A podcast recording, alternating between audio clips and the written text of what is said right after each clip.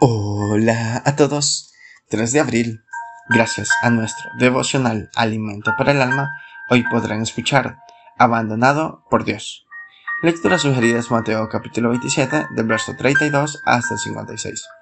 Nos dice el verso 46. Dios mío, ¿por qué me has desamparado? ¿Qué es lo que distingue la religión falsa de la verdadera?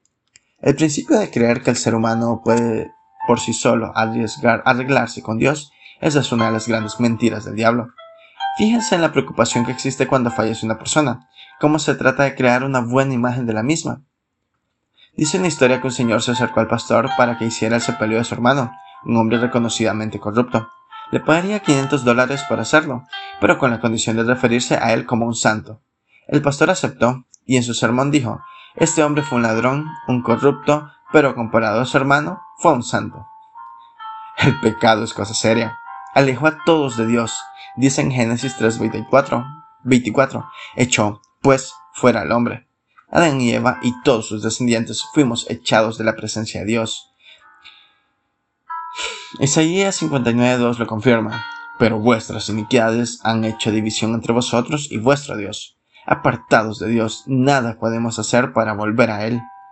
La única alternativa era que Dios mismo tomara la iniciativa. Él la tomó al enviarnos a Jesucristo.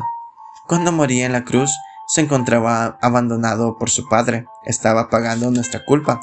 Este es el principio de la religión verdadera. Dios tomó la iniciativa para salvarnos.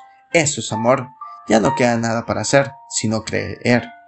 En Hechos 10:43 dice, todos los que en él creyeron recibirán perdón de pecados por su nombre devocional escrito por Eugenio Wenzel en Paraguay. Jesús fue abandonado por su Padre para que no fuéramos abandonados por Él.